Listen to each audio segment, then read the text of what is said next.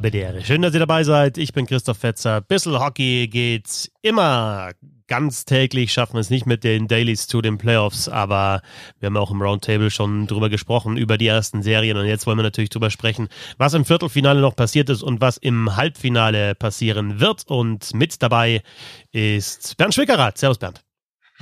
Servus. Ich habe kurz überlegt, ob ich nochmal den, den Seeadler Grobi aufgreife vom letzten Mal vom Roundtable, weil ich mich jetzt ein bisschen äh, schlauer gemacht habe und fast ein schlechtes Gewissen habe, dass wir da nicht ausführlicher darüber gesprochen haben. Aber äh, du musst ganz, ich muss gestehen, dass es hier einfach im Süden, wir haben andere Probleme, ne? Wölfe und Bären und sowas in die Richtung. Und äh, ja, da so ein Seeadler, da konnte ich mich einfach beim letzten Mal nicht irgendwie nicht drauf einstellen auf diese Diskussion. Ja, aber ich finde gut, dass du jetzt ähm, quasi zur Besinnung gekommen bist ne? und auch jetzt im, im Team Grobi dabei bist. Genau. Hashtag Tim Grobi. Ähm, ja. Die, ihr habt die Playoffs ja auch schon besprochen im, in den Shorthanded News. Äh, Julia Zorn war da auch wieder zu Gast, habt über die WM-Absage gesprochen. Natürlich immer eine Empfehlung für die Shorthanded News. Ich sag's auch jetzt vorneweg, es gibt jetzt für alle vier Halbfinalisten gibt's ja auch mehrere Podcasts. Ich glaube, bloß bei Ingolstadt gibt's keinen. Oder gibt's einen ERC Ingolstadt, einen Panthercast oder irgendwie sowas? Ähm, ich kenne keinen, aber äh, ich, ich, muss auch sagen, ich glaube, ich habe noch nie so viel deutsche Eishockey-Podcast gehört wie in den letzten Tagen. Die Mannheimer, also SZFM, die hauen ständig was raus. Die Münchner, äh, Packmas, äh, Wolfsburg, 3 on 3 Overtime. Äh, wen habe ich jetzt vergessen? Also Berlin natürlich, Hauptstadt Eishockey, ganz wichtig. Absolutes Pflichtprogramm, wenn man was über die Eisbären wissen will. Äh, ja, äh, ist Wahnsinn, ne? was dieser Tage so alles passiert. Und äh, ich muss sagen, auch wenn ich ja vom Schreiben komme und weit weg davon entfernt bin, jetzt irgendwie sage, äh, hört auf Zeitungen zu kaufen, hört auf Texte zu lesen, äh, wäre ja auch bescheuert. Äh, aber ich finde, dass diese Podcast-Landschaft so eine Bereicherung ist und man da so viel lernt, was natürlich auch ganz andere Formate sind. Wenn du da irgendwie Zeit hast, eine Stunde zu quatschen oder wie ICDFM jetzt gemacht hat, irgendwie 20 Minuten, kann ja auch schon mal reichen nach dem Spiel. Ähm, ja, einfach großartig. Ja, und du musst einfach sagen, der Vorteil ist einfach, klar, das sind die Journalisten, die für Zeitungen schreiben, auch, aber die Leute sind ja größtenteils auch im Stadion dann. Ne? Wir, wir sind momentan auch im Stadion, aber ich habe jetzt ein Spiel in den Playoffs im Stadion gesehen und da, da wirkt das Spiel einfach nochmal ganz, ganz anders und du hast einen ganz anderen Zugang und kannst dann auch anders drüber sprechen, auf jeden Fall. Ja, und gerade wenn das halt nicht das einzige Spiel ist, sondern wenn du eine Mannschaft halt über Monate oder sogar Jahre wie verfolgst, hast du auch einen ganz anderen Blick darauf und kannst Entwicklung auch viel besser einschätzen. Ne? Also das Halbfinale steht. Am Montagabend geht's los mit den Serien Eisbären Berlin gegen ERC Ingolstadt und Adler Mannheim gegen die Grizzlies Wolfsburg. Und ja, das Viertelfinale hat dann in Spiel 3, also Ingolstadt ist ja in 2 durch gegen München, das haben wir besprochen im Roundtable, aber das Viertelfinale hat dann doch nochmal, vor allem in den Spielen, die in die Verlängerung gegangen sind, ja, ein paar Geschichten geschrieben und ja, halt durchaus passieren können, dass Mannheim auch rausgegangen wäre. Bei Berlin war es jetzt nicht ganz so knapp. Ähm, Penguins äh, gegen Grizzlies war einfach, ja, dann 50-50 auch in der Verlängerung. Aber ja, Wahnsinn natürlich vor allem der Spielverlauf in Mannheim. Nachdem die Adler 0 zu 3 zurücklagen und wirklich kein gutes Spiel gemacht haben, gleichen sie aus in den letzten 10 Minuten, gewinnen in der Verlängerung und natürlich, ja, die Geschichte des Spiels, der zweifache der zweifache Groß mit der Herausnahme von Dennis Endras bei jeweils zwei Überzahlsituationen und zwei Toren. Ich muss ganz ehrlich sagen, ich bin so ein bisschen hin und, her gerissen. Sollten wir Pavel Groß deswegen glorifizieren oder einfach wegen seiner Arbeit sonst? Oder ist es doch einfach ein Riesenkuh? Wie siehst du es so? Ja, ich habe ja in Short Handed News schon drüber gesprochen, dass ich äh, das schon absolut bemerkenswert finde und auch großartig finde und auch fest davon überzeugt bin, wenn Pavel Groß das nicht gemacht hätte und dieses Tor dann nicht gefallen wäre, dass die Mannheimer das Spiel verloren hätten und jetzt äh, im Urlaub werden, also abgesehen von den Nationalspielern. Deshalb, äh, klar, gebührt ihm ganz, ganz großer Respekt für diesen Mut und auch, was man nicht vergessen darf, den Mut, das auch schon mal in einem Spiel gegen Berlin vor ein paar Wochen getestet zu haben.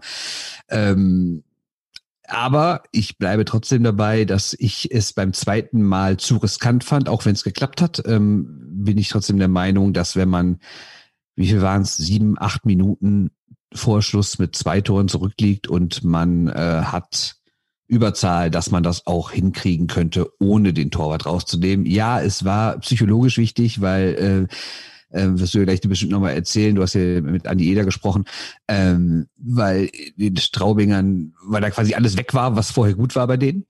Aber andererseits irgendwie in Unterzahl mal einen hinten rausschießen, Bulli gewinnen und dann geht das Ding über Bande oder abgefälscht oder irgendwie auch nicht. Einfach ins Tor und dann steht 1-4 und ist das Spiel vorbei. Und ähm, das war mir ehrlich gesagt zu riskant. Ja, aber dieser psychologische Kniff ist, denke ich, in dem Fall einfach das Entscheidende. Also ich habe gestern mit Andy Eder gesprochen, der gemeint hat, erstens, sie waren im, im dritten Drittel einfach insgesamt von der Spielweise zu ängstlich, hätten ihr Ding durchziehen sollen, wie sie davor gespielt haben. Da ist immer die Frage, liegt es auch an den Adlern? Denn auch vor diesen beiden Toren haben die Adler schon mehr Gas gegeben und mussten natürlich auch und haben mehr Druck gemacht und sie sind einfach eine sehr, sehr gute Mannschaft. Aber trotzdem, die, die, die Straubinger waren mir nicht aktiv genug und dann ist es in dem Fall einfach zweimal mit dem Hammer draufgegeben von Pavel Groß und einfach dieser Überraschungseffekt auch, das so früh zu machen. Grundsätzlich denke ich mir aber, hey, das ist doch eigentlich die logische Entscheidung. Du bist drei Tore zurück. Das ist kein Risiko in dem Sinn. Ich mag auch diese Formulierung bei, ähm, du nimmst einen Torwart raus kurz vor Schluss, jetzt geht er auf alles und riskiert alles. Nein, du bist hinten. Das ist die letzte Chance, die du hast, dass du einen Feldspieler mehr bekommst. Das ist kein großes Risiko. Klar, wenn jetzt Marcel Brandt die Scheibe im Schläger hat, skate jetzt hier raus, macht zwei Haken, ist an der Mittellinie und schießt dann ins leere Tor, dann ist 0-4 und dann ist die Geschichte aus und jeder sagt, was war denn das jetzt für eine Aktion? Du kannst blöd dastehen, aber du kannst halt einfach auch sehr, sehr viel gewinnen. Und dadurch, dass du in dem Moment dir das Momentum geholt hast und im Endeffekt die, die Straubing Tigers da einmal runtergedrückt hast und dann nochmal runtergedrückt hast. Und ich denke, nach dem 2-3 hat jeder gewusst, okay, das 3-3 fehlt noch und dann ist die Frage, machen die das 4-3 noch in den, in den 60 Minuten? In der Verlängerung würde ich sagen, war es dann wieder, ja, war das Momentum dann wieder, ist wieder zurückgeschwungen oder war nicht mehr ganz so bei den Adler Mannheim. Aber da, dass es nach dem 2-3 den Ausgleich noch gibt, war doch allen klar, weil du kennst ja solche Situationen. Von einer Mannschaft kommt gar nichts mehr, da ist die Luft raus und die andere merkt, okay, jetzt läuft's. Und genau diesen, du kannst, du hast doch die Möglichkeit, eine Auszeit zu nehmen natürlich. Aber erreichst du da die Spieler überhaupt? Kannst du da jedem sagen, hey, so schaut's aus? Am besten ist doch, du bringst eine Aktion, sagst, schau mal, unser Tor ist leer. Ihr müsst jetzt vorne, ihr habt jetzt vorne einen Feldspieler mehr, ihr müsst das Tor jetzt machen und ihr müsst vor allem höllisch aufpassen, dass die nicht kontrolliert rauskommen und aufs leere Tor schießen können. Es ist ja nochmal schwieriger im, im, im 6 gegen 4, ne? Weil die Unterzahl Mannschaft ja die Chance hat, aus dem eigenen Drittel zu schießen und kein Icing riskiert. Also der ist ja noch mal gefährlicher eigentlich, da den Torwart rauszunehmen. Und ich weiß, dass es viele Trainer gar nicht gerne machen. Aber trotzdem ist das so ein ganz klares Zeichen von der Trainerbank an alle, jetzt. Und, und zwar nur jetzt. Und deswegen ist es natürlich trotzdem wieder genial, was Pavel Groß gemacht hat damit. Also drei Gedanken dazu. Gedanke eins ist, ähm, ich gebe dir recht mit, dass es, dass es kurz vor Schluss kein großes Risiko ist, weil man ja eigentlich nichts mehr zu verlieren hat. Ich finde aber, sieben oder acht Minuten vor Schluss, wenn es 1-3 steht, ist es, hast du schon noch was zu verlieren, weil die Zeit ja nicht so wegrennt, dass man denkt, wir müssen jetzt alles auf eine Karte setzen, sondern du hast ja noch ein paar mehr Karten, wenn es noch ein paar Minuten sind. Gedanke zwei ist, äh, dass es aber schon sinnvoll ist, weil, also ich kann es jetzt nicht statistisch unterfüttern, aber wenn man regelmäßig NHL-Spiele guckt, da wird häufiger mal gesagt, wenn eine Mannschaft, sagen wir mal, drei Minuten vor Schluss mit einem Tor zurückliegt und kriegt eine Überzahl, dass man da schon den Torwart rausnehmen soll, weil es es halt Statistiken darüber gibt, dass bei 6 gegen 4 ein Tor deutlich wahrscheinlicher ist als bei 5 gegen 4, selbst wenn man die Gegentore, die ja hin und wieder dann fallen, rausrechnet. Also im Grunde ist es trotzdem besser, es zu tun. Ähm, wie gesagt, ich kenne diese Statistiken nicht, aber es wird so oft gesagt, dass ich den Leuten jetzt mal glaube und ähm, deshalb finde ich es äh, gut. Aber der dritte Gedanke ist, und das ist jetzt in die Zukunft geschaut, glaubst du, wir haben hier gerade was Neues gesehen, was auch in Spielen mal passieren wird, wenn es nicht irgendwie gegen das Ausscheiden geht. Sagen wir mal am 17. Spieltag, Straubing spielt in Wolfsburg, liegt 3-0 zurück, kriegt 10 Minuten verschlossene Überzahl und nimmt dann jetzt auch künftig immer den Torwart raus?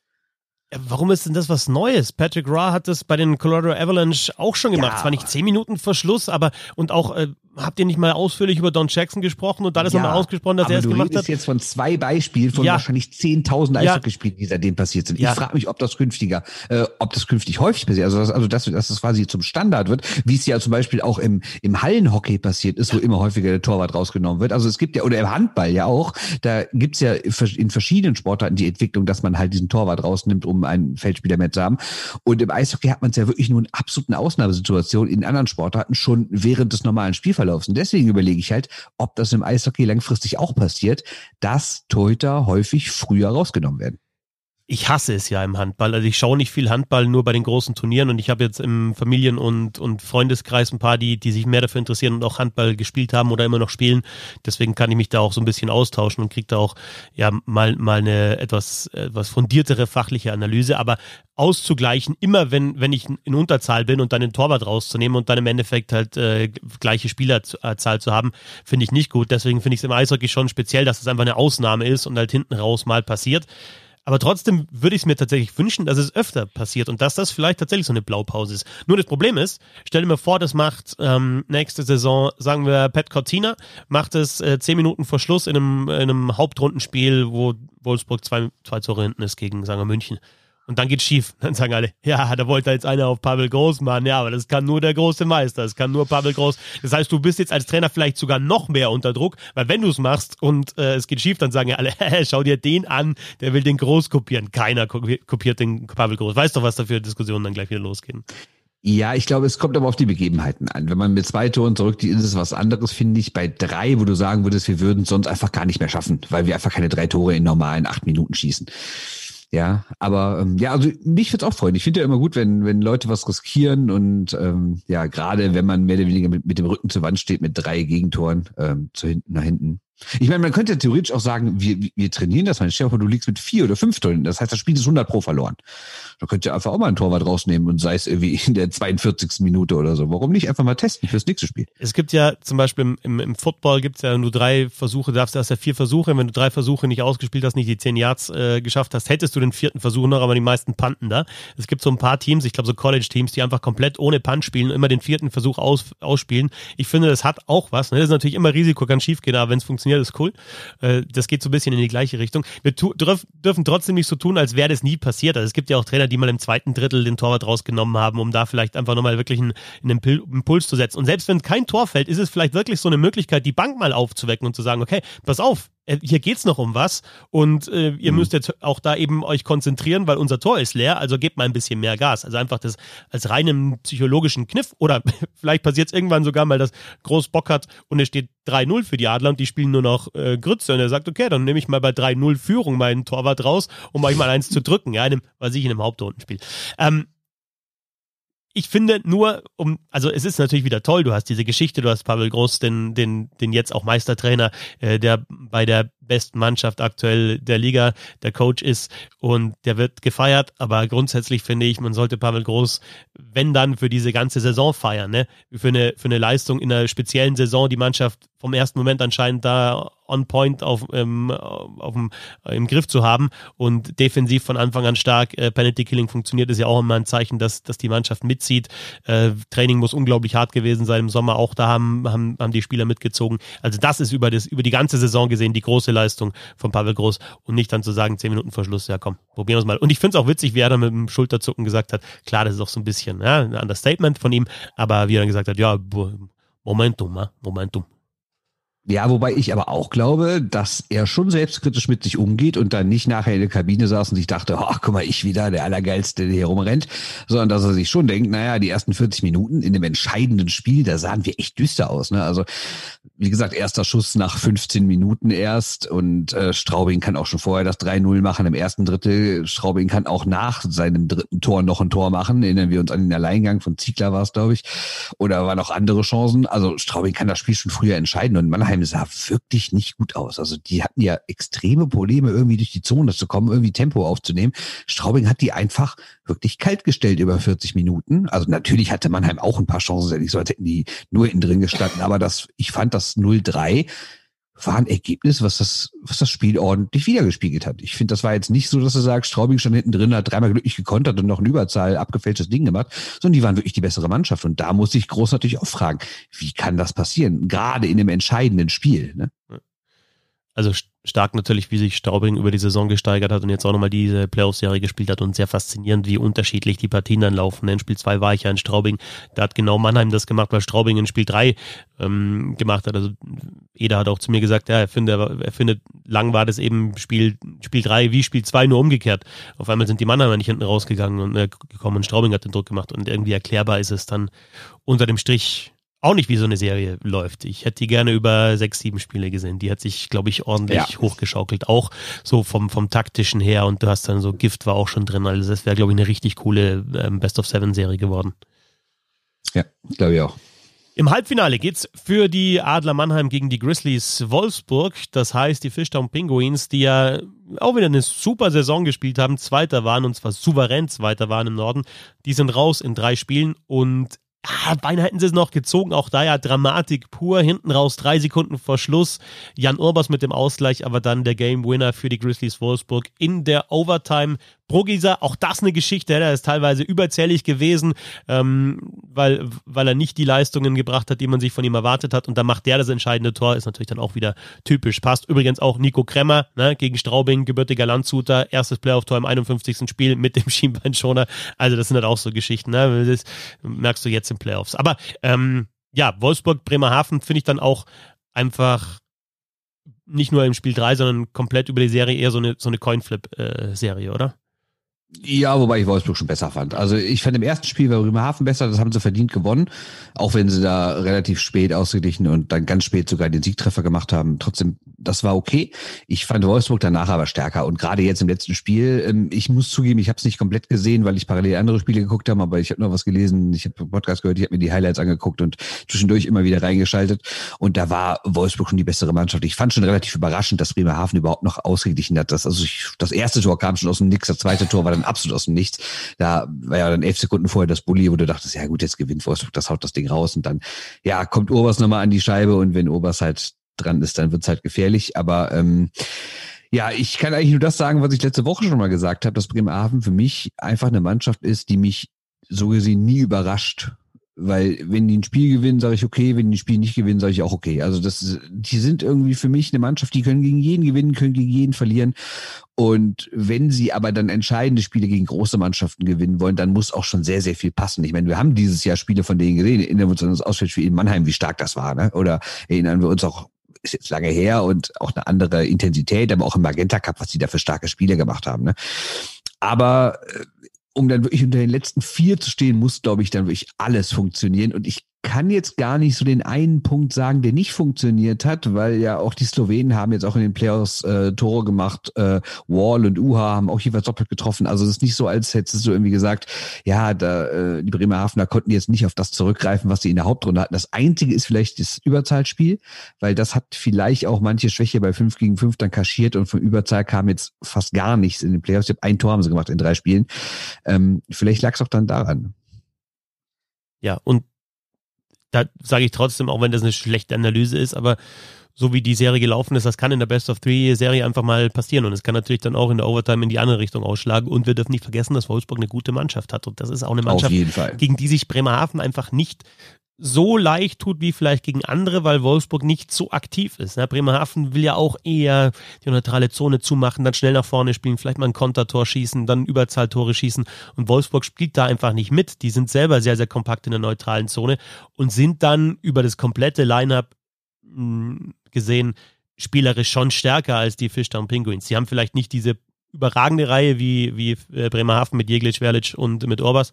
Aber sie haben halt, ja, im Endeffekt bis in die vierte Reihe rein Spieler, die, die ihr Niveau schon unter Beweis gestellt haben oder jetzt so, zum Beispiel so ein Götz, der jetzt neu ist in der, dieser Saison, einfach in dieser Saison unter Beweis stellen, dass sie, dass sie gute DL-Spieler sind. Und dann, ja, jetzt gehört es auch in dem Fall in Spiel 3 mit dem Powerplay-Tor. Das ist auch ein Faktor bei den Grizzlies, dass sie da ein gutes Überzahl haben. Also ich finde, das ist eine, ja, irgendwie dann auch wieder ein bisschen komische Mannschaft, weil die einerseits ja schon so auch auf der Center-Position haben sie so Spieler wie Olimp, auch ein Festerling, der lange in der Liga ist. Gut, Pol ist jetzt verletzt, da wäre ein gleicher Spielertyp. Gute Playmaker. Aber im Endeffekt spielen sie dann doch ihr Eishockey, dass sie sich zurückziehen, schnell umschalten. Und dann haben sie aber doch immer mal wieder diese Momente, wo du siehst, okay, das ist kein, ja, kein Konter mit nur einem Pass irgendwie rausgeflippt, sondern es ist halt ein Konter, zwei, drei schnelle Pässe und einer ist frei vor dem Tor, weil sie das spielerisch einfach drauf haben. Ich muss mich ganz kurz mal korrigieren. Ich habe total Müll erzählt. Bremerhaven hat so ziemlich exakt die gleiche Powerplay-Quote in den Playoffs gehabt wie äh, in der Hauptrunde. Also, ja. Keine Ahnung, woran es lag, ehrlich gesagt. Ich, vielleicht war, wie du gerade richtig sagst, Wolfsburg einfach gut. Ja, also Bremerhaven, ich habe jetzt auch nochmal die Spiele aufgemacht, die haben halt äh, bei dem 4-2-Sieg haben sie auch schon Powerplay-Tor geschossen. Uhr, dann bei der 3-2-Niederlage haben sie keins geschossen. Ne? Und jetzt im letzten Spiel auch wieder eins, also zwei Powerplay-Tore in, in drei Spielen. Ähm, sie hatten ja teilweise dann wirklich in der, in der Hauptrunde ja, Phasen, wo sie in jedem Spiel in Überzahl getroffen haben. Ja, gut, aber man kann dann trotzdem sagen, die seine Powerplay-Tor hat ihnen dann äh, vielleicht gefehlt.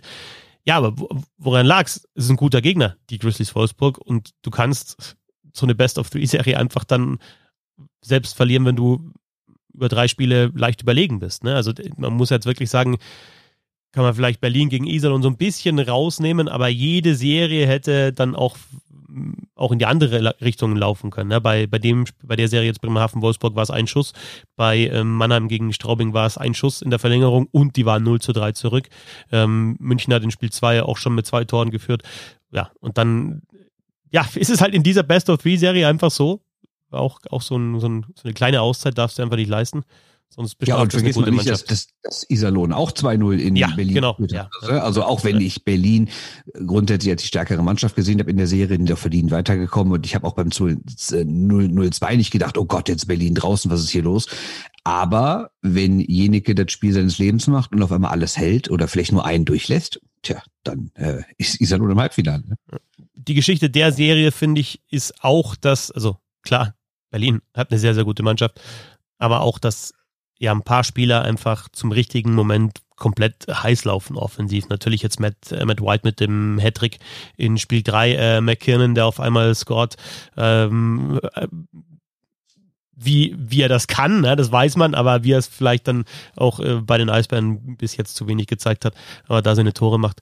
Und ähm, ja, dann doch ein bisschen wilde Ergebnisse. Also jetzt finde ich, so wie die Eisbären Berlin über die Hauptrunde gesehen haben, eher wilder, als man erwartet hat, ähm, mit dem 6-0 in Spiel 2, aber dann kommt eben, wie du gesagt hast, Iserlohn zurück und führt auch in Spiel 3 und Berlin dreht das wieder. Äh, also viele Tore, ich hatte nicht ganz so viele Tore erwartet. Bei, bei den Iserlohn Roosters gleiche Geschichte wie immer, hohe Effizienz, ne? dann die Powerplay-Buden, die sie machen, dann gut in Spiel 3, dann in Friedrich, also dann haben sie doch auch äh, ein paar Rollenspieler, die ihre Aufgabe äh, wirklich sehr, sehr gut machen.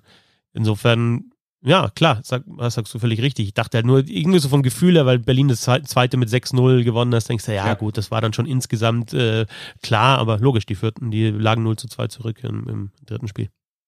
Hast du das Interview mit Hommel gesehen nachher? Ja, und also da muss ich wirklich sagen, man kann es ja jetzt noch, wir können es natürlich nochmal wie, wiedergeben, aber ich finde, das sollte man sich einfach nochmal anschauen. Also man hat ja die Möglichkeit, sich das nochmal an, anzuschauen und das war schon. Ja, Iserlohn hat es ja auch getwittert, ne? Ja, also, ja. also das fand ich richtig gut. Ähm, es war natürlich einerseits äh, viel Enttäuschung dabei. Ich fand alleine schon, wie er, wie er es geführt hat, dann auch, wo er gesagt hat, diese Organisation ist gut aufgestellt und wir werden zurückkommen. Dann hast du immer so gemerkt, er hat zur Seite weggeschaut, um, um da eben jetzt die, die Kontenance zu bewahren. Aber der Blick in die Kamera war dann wirklich ähm, wieder sehr straight und, und sehr bestimmt auch und sehr äh, mit, mit, mit sehr viel Selbstvertrauen. Also finde ich, war auch ja, also einfach gut gemacht, nach so einer bitteren Niederlage dann sich so hinzustellen, so ein Interview zu geben.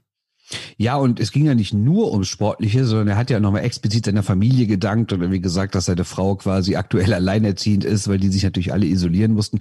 Und auch wenn man das natürlich weiß und tausendmal schon geschrieben und erzählt hat und gehört hat und gelesen hat, Trotzdem ist mir da nochmal so richtig bewusst geworden, wie krass diese letzten Monate für manche gewesen sein müssen, ne? dass sie sich wirklich so gut es geht von ihren Familien isolieren mussten, dass manche auch komplett alleine waren, äh, die entweder, sei es, sie haben irgendwie, äh, sind irgendwie Singles oder die Familien aus dem Ausland sind nicht nachgekommen wegen der Infektionsgefahr.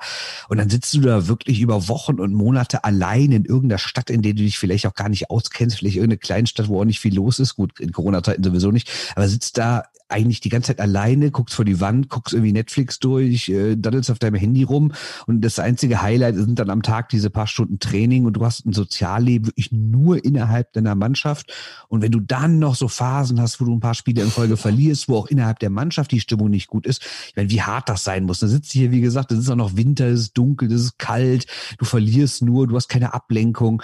Ich glaube, die Saison war schon echt für manche extrem hart. Dann kommt noch der Gehaltsverzicht dazu, dass manche ja auch wirklich für ein Apfel und ein Ei hier gespielt haben. Äh, und da sitzt du da rum und weiß nicht, wie es weitergeht, ob du nächstes Jahr noch einen Vertrag kriegst. Und das muss man, glaube ich, auch bei allem, weil ja nicht jeder das so gut verpackt und manche auch in verschiedenen Stadien ihre Karriere sind. Ich glaube, das musst du dieses Jahr auch noch mal alles berücksichtigen. Klar, ich bin auch jemand, der sitzt dann in der Halle oder vom Fernseher oder vom PC, wie auch immer, und guckt die Spiele und denkt, da was ist denn mit dem los? Der spielt ja acht Fehlpässe in Folge oder der Stürmer trifft seit zwölf Spielen das Tor nicht und du denkst dir so, ah, äh, keine Ahnung, der kann es nicht mehr oder was ist denn los? Äh, auf die Tribüne mit dem. Und du musst natürlich immer bedenken, ohne jetzt zu gefühlsduselig werden zu wollen, das sind halt alles Menschen, die halt auch ein Leben daneben haben und das gerade in diesen Zeiten wirklich nicht einfach ist. Ne?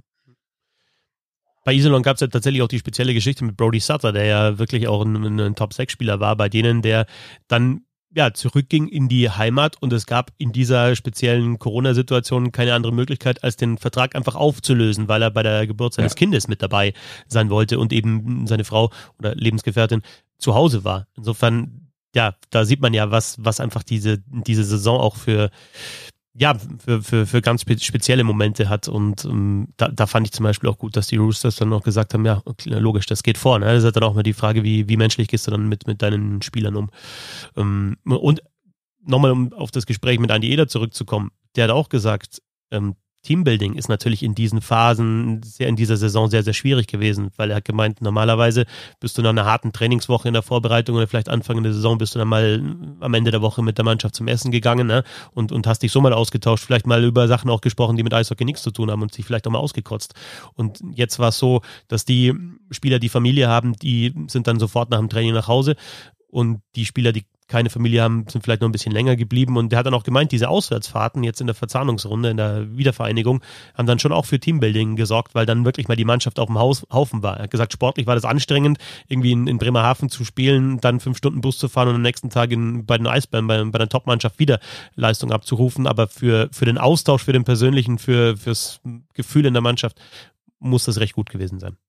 Ja, und wenn du gerade dann noch eine Niederlagenserie hast, ne? Ich habe mit Harold Kreis, dem DEG-Trainer, auch darüber gesprochen, also über diese, also meine These war, dass die Krise in der Krise viel schlimmer ist. Und er hat gesagt, ja, es ist auf jeden Fall so, weil du halt wirklich diese Ablenkung nicht hast, ne? Du, der meinte, normalerweise schaltest du halt irgendwann ab, ne? Also es geht gar nicht immer um diesen klassischen Mannschaftabend mit irgendwie zehn Fässern Bier und Vollsuff, ne? Sondern es können ja auch ganz einfache Sachen sein, dass also gerade die jungen Spieler, die vielleicht noch nicht äh, eine Familie haben, ne, die gehen dann ja auch mal nachmittags ins Café oder abends mal, weiß ich nicht, gehen die mal in eine Bar oder in eine Disse oder gehen, keine Ahnung, und sei es nur ein Kinobesuch oder ein Abendessen, ne? Und dann einfach nur mal, nur mal Müll erzählen, ne? Und ja, geht halt alle nicht. Und der meinte dann, das Problem war, die Jungs haben halt diese negativen Erlebnisse mit nach Hause genommen und konnten halt an nichts anderes denken und saßen dann wahrscheinlich zu Hause und die ganze Zeit gegrübelt, warum habe ich heute diesen scheiß Fehlpass gespielt und dann verlierst du zweimal, dreimal, viermal, fünfmal und auf einmal bist du halt völlig in diesem Loch drin ne? und das ist total schwer da rauszukommen und deshalb halt klar versucht er natürlich auch seine eigene Saison ein bisschen schöner zu reden, als sie war, ist ja auch seine Aufgabe, ne? aber er hat zum Beispiel gesagt, weil als ich ihn fragte, ob wie groß denn jetzt die Enttäuschung ist oder äh, wegen der verpassten Players oder ob man das in diesem Jahr einfach anders sehen muss. Und er hat gesagt, er für ihn war einfach das Größte, dass die Mannschaft sich selbst nochmal aus dieser Krise rausgeholt hat und dann sich überhaupt in die Lage gebracht hat, in die Playoffs zu kommen. Und deshalb wäre es auch gar nicht so schlimm, dass sie die Playoffs verpasst haben, sondern er wird das trotzdem irgendwie als positive Saison werten. Also klar, kann man natürlich alles sagen, ja, ja, ne, dass du als Trainer jetzt nicht sagst, wir waren scheiße, äh, ist irgendwie auch eine taktische Sache, aber ich glaube nicht, dass er mich angelogen hat in dem Moment. Ja, da kann man vielleicht dann zu der These noch ergänzen, dass, dass die Enttäuschung in der Krise vielleicht dann am Ende über Ausscheiden in den Playoffs oder eben Verpassen der Playoffs kleiner ist, weil, weil die Mannschaften, die, die eben raus sind, auch sagen können, okay, wir haben trotzdem äh, eine gute Saison gespielt, ausgenommen jetzt vielleicht mal von denen, die im Viertelfinale raus sind, München. Die werden da sicher. Ja, und sagen, manche haben jetzt echt ein richtiges Familienleben. Ja, ne? genau. Ja.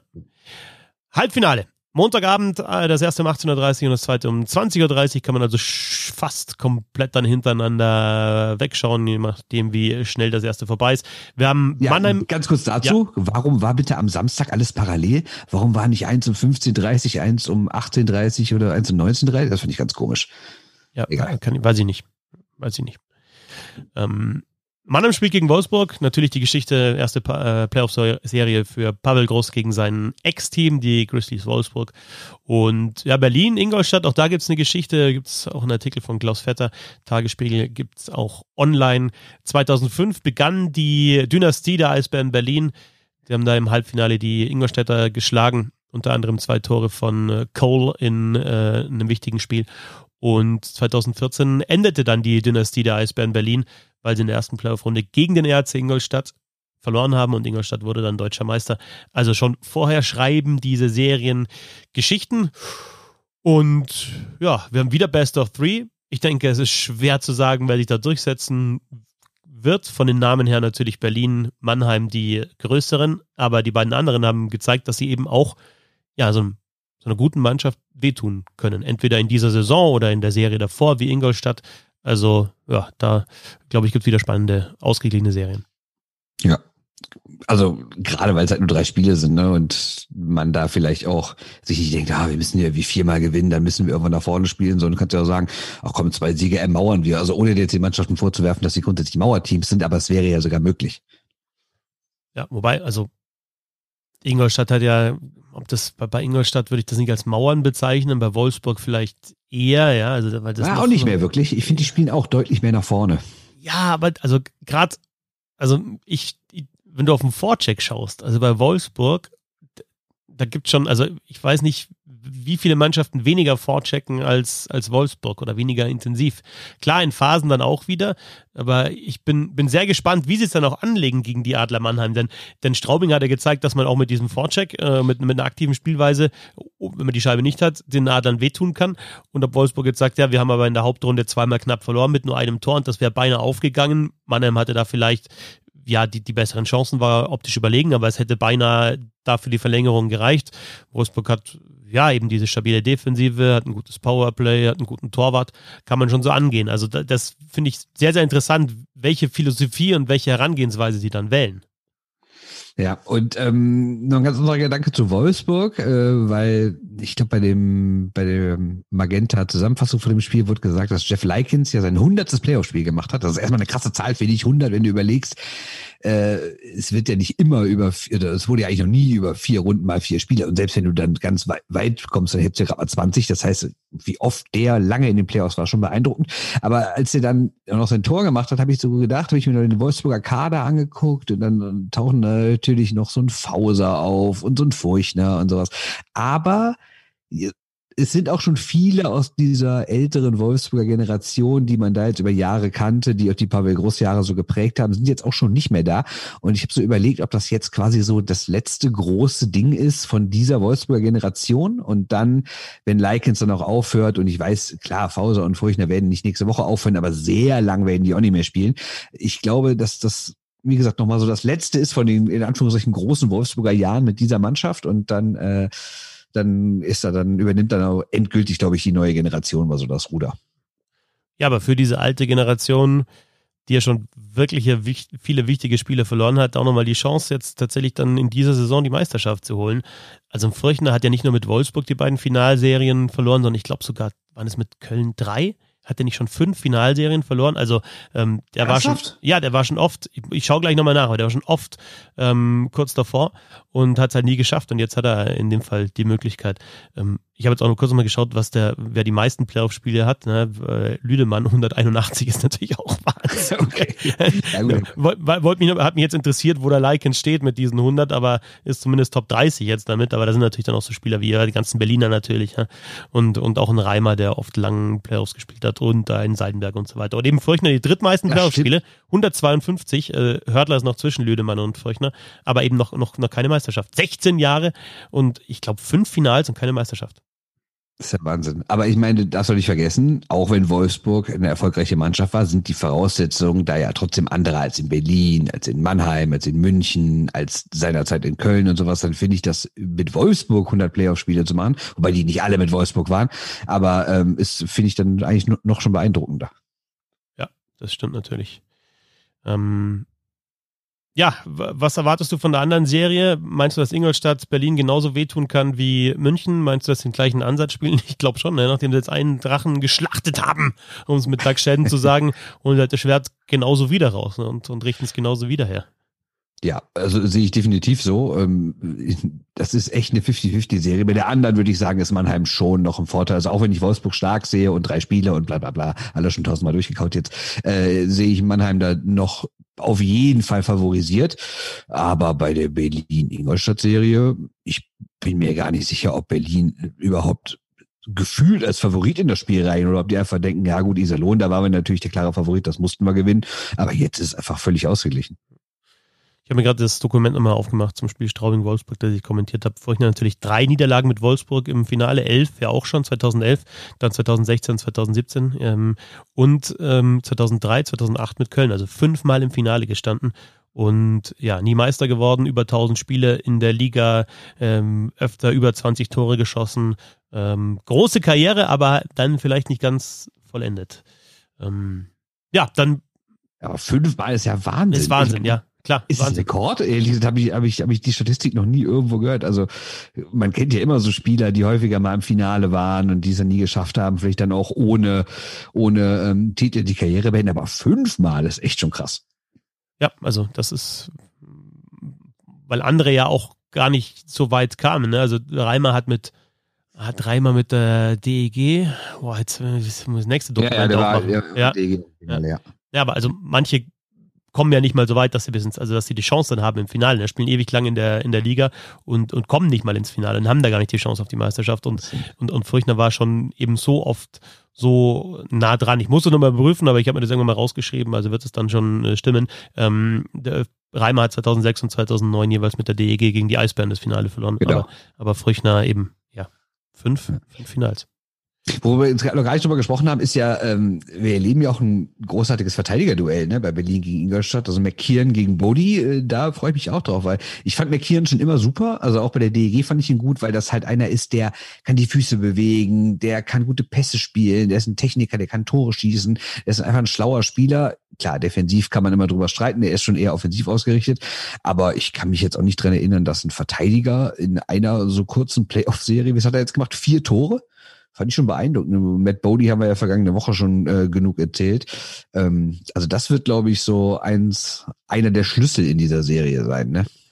McKinnon ist, glaube ich, deswegen auch bei der Diskussion um den Verteidiger des Jahres nicht aufgetreten, weil er eben defensiv nicht ganz so stark ist wie, wie ein Bodie oder auch nicht so viel Eiszeit hat wie, wie Bodie und Brandt auch in Unterzahl.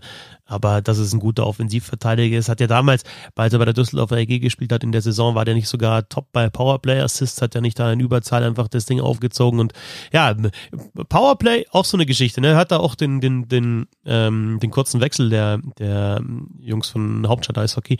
Äh, Finde ich schon interessant, dass die da jetzt wieder ein bisschen umgestellt haben und Foucault von seiner, von seiner Position am rechten Bullykreis weggenommen haben durch die Pföderl-Verletzung, hat sich da natürlich einiges ein bisschen, äh, ist da ein bisschen was auseinander auseinandergefallen, aber ähm, ja, muss man auch drauf schauen, was da passiert dann eben in Überzahl bei den Eisbären Berlin. Oder die Goalies, ne?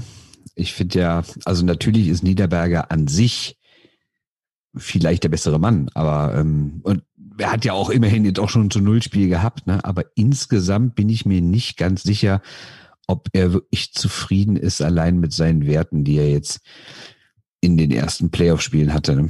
Ich ich habe keine Ahnung, ehrlich gesagt, weil eigentlich ist es ja, ja, er ist so knapp über 90 Prozent, aber ja, ich weiß es nicht, ehrlich gesagt. Also in zwei Spielen deutlich mehr als zwei Gegentore kassieren, ist eigentlich sonst nicht der Stil von Matthias Niederberger. Gerade in Heimspielen.